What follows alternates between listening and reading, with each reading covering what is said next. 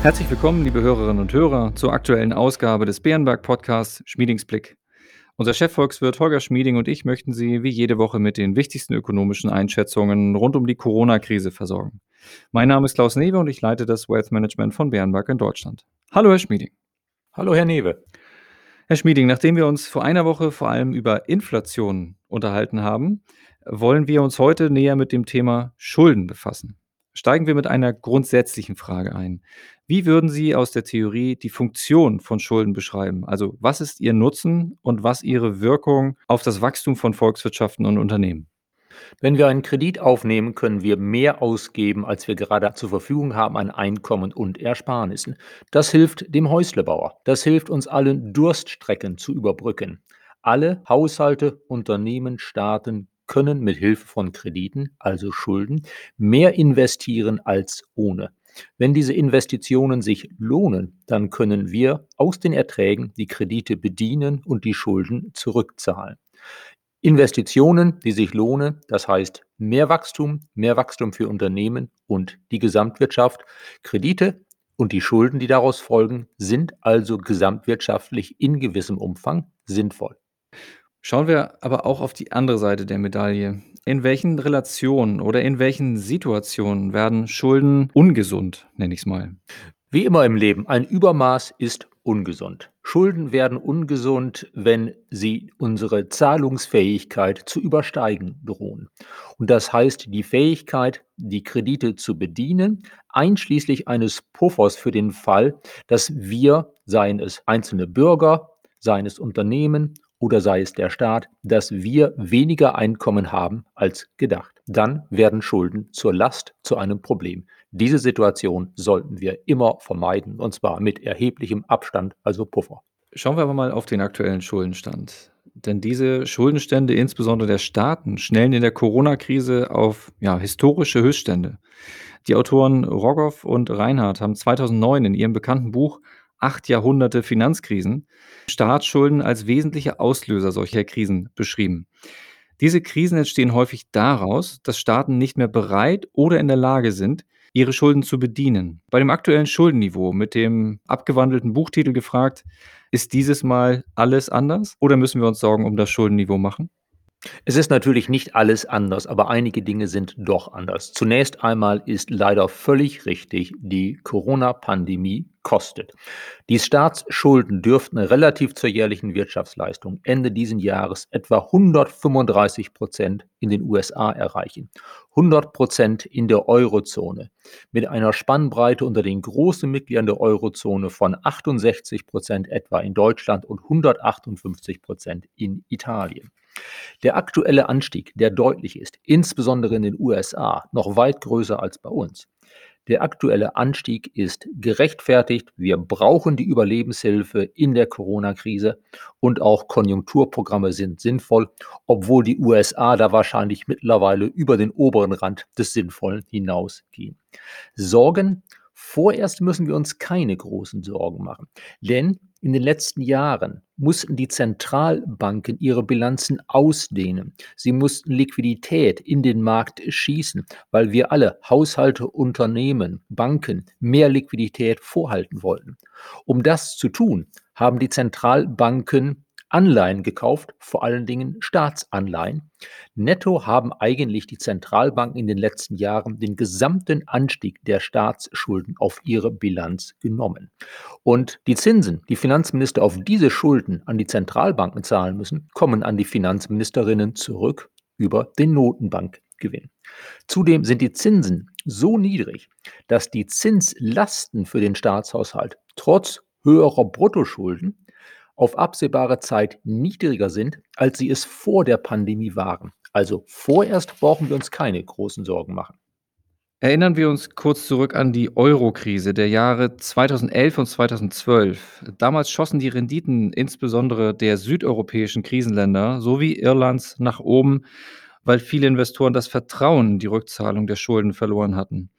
Sehen Sie solche Risiken mittelfristig wieder auf uns zukommen? Mittelfristig müssen wir tatsächlich uns auf höhere Finanzierungskosten, höhere Zinsen einstellen.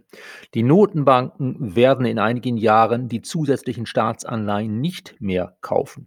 Sie dürften irgendwann ihre Bestände sogar wieder etwas abbauen, vielleicht ab 2023 in den USA, ab 2024 bei uns in der Eurozone dann wird sich die Spreu vom Weizen trennen.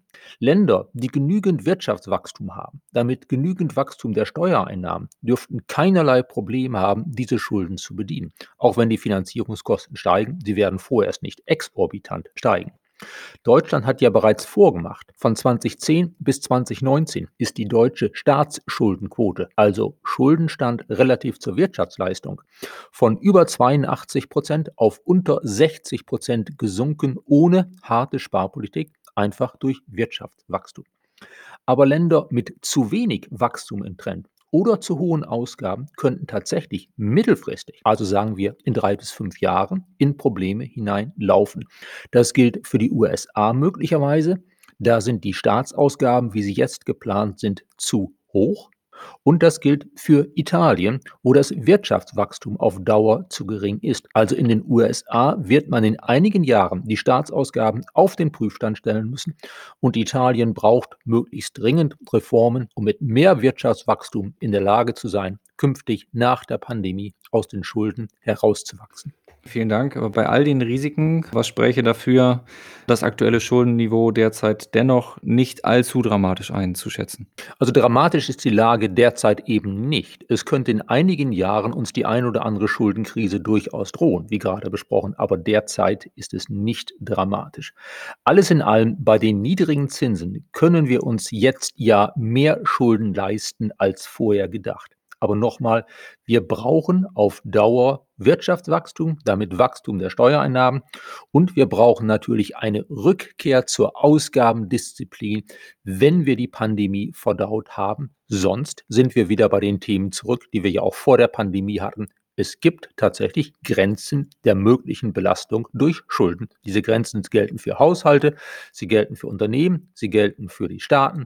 Sie lassen sich nicht exakt numerisch bestimmen, aber Grenzen der Schuldentragfähigkeit gibt es normal allerdings. Auch wenn die Lage zunächst beherrschbar ist, äh, taucht ja doch immer wieder die Frage auf, ob es nicht Sinn macht, die Steuern zu erhöhen, um die Schuldenberge abzubauen. Und dieses Thema könnte uns ja auch im deutschen Wahlkampf in diesem Jahr begegnen und dort eine Rolle spielen. Wie schätzen Sie dies ein? Zunächst einmal, es geht eigentlich nicht darum, Schuldenberge abzubauen. Staaten haben ja keine begrenzte Lebensdauer. Sie müssen nicht am Ende einer begrenzten Lebensdauer möglichst ihren Erben ein schuldenfreies Erbe hinterlassen. Staaten müssen dafür sorgen, genau wie Unternehmen, dass die Passiva ihrer Bilanz getragen werden können, die Schulden, weil die Einnahmesituation auf Dauer gut genug ist. Steuern zu erhöhen wäre das falsche Rezept. Absolut. Gerade in Deutschland. Was bei uns wichtig wäre, wäre, die Unternehmenssteuern zu vereinfachen und etwas zu senken, die Sozialabgaben einzufrieren bei höchstens 40 Prozent, insbesondere die Belastung der Unternehmen durch Sozialabgaben nicht zu erhöhen. Denn wir brauchen mehr Arbeitsplätze, wir brauchen die Steuereinnahmen, die von mehr Arbeitsplätzen kommen, wir brauchen das Wirtschaftswachstum. Das ist entscheidend für die Schuldentragfähigkeit. Der Vorschlag, doch die Vermögensteuer wieder einzuführen, klingt verlockend. Aber wenn dadurch der Job- und Wachstumsmotor Mittelstand belastet würde, wäre es genau das Falsche. Denn nochmal, um den Schulden leben zu können, brauchen wir Wachstum und Arbeitsplätze, nicht Steuern, die die Wirtschaft zusätzlich bedrücken. Kommen wir zum Abschluss auf einen anderen Aspekt des Schuldenthemas, den Auswirkungen der Wirtschaftskrise im Zuge der Pandemie auf die Unternehmen. Der Lockdown führt zu Einnahmeeinbrüchen, die Schulden steigen. Aber die Insolvenzpflicht ist derzeit, zumindest in Deutschland, noch ausgesetzt. Wie sehr können die zusätzlichen Schulden die Unternehmen und die Konjunktur belasten? Droht uns bald eine große Pleitewelle? Gute Frage, Herr Newe. Ja, es ist denkbar, dass uns eine große Pleitewelle drohen könnte, zumindest nach dem scharfen Einbruch der Wirtschaftsleistung im vergangenen Jahr und dem aktuellen Rücksetzer in diesem Winter ist die Lage bei vielen Unternehmen angespannt. Aber ich rechne dennoch nicht mit der großen unmittelbaren Pleitewelle. Kredite sind billig. Es gibt viele staatliche Hilfen, auch wenn sie nicht immer zielgenau sind und es bei der Auszahlung hapert. Ich denke, wir werden nicht eine große Pleitewelle bekommen, sondern eine langgestreckte, etwas flache Pleitewelle die auch dank der staatlichen Hilfe so gehalten wird, dass zu keinem Zeitpunkt in den kommenden zwei, drei Jahren die Pleiten so überhand nehmen, dass wir einen kräftigen negativen Einfluss auf den Arbeitsmarkt, auf die Stimmung in der Wirtschaft, auf die Stimmung der Verbraucher und damit auf die Konjunktur allgemein bekommen. Also, es kommt einiges an Pleiten auf uns zu, aber vermutlich gestreckt über zwei, drei Jahre.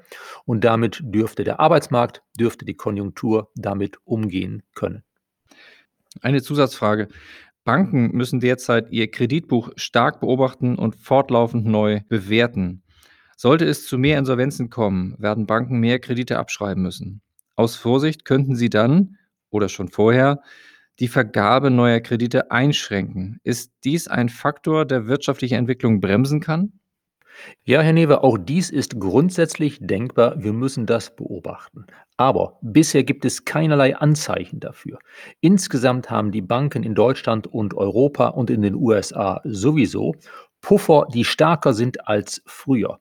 Und da ich ja damit rechne, dass wir eine gestreckte Pleitewelle bekommen, wird diese vermutlich zu keinem Zeitpunkt das Bank- und Finanzensystem überfordern. Ich rechne also durchaus mit Belastungen aber nicht mit Belastungen, die so groß sind, dass daraus eine Kreditklemme entstehen könnte, die dann Haushalte und Unternehmen hart treffen würde.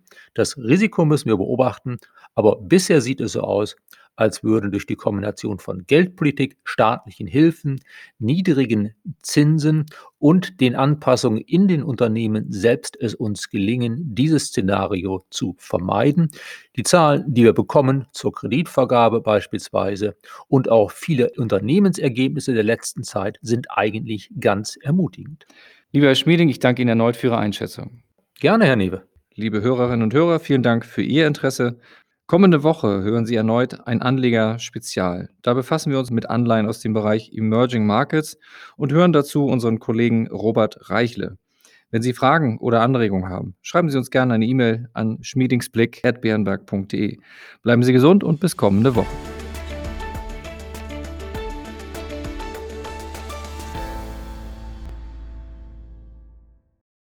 Wichtige Hinweise. Bei dieser Information handelt es sich um eine Marketingmitteilung.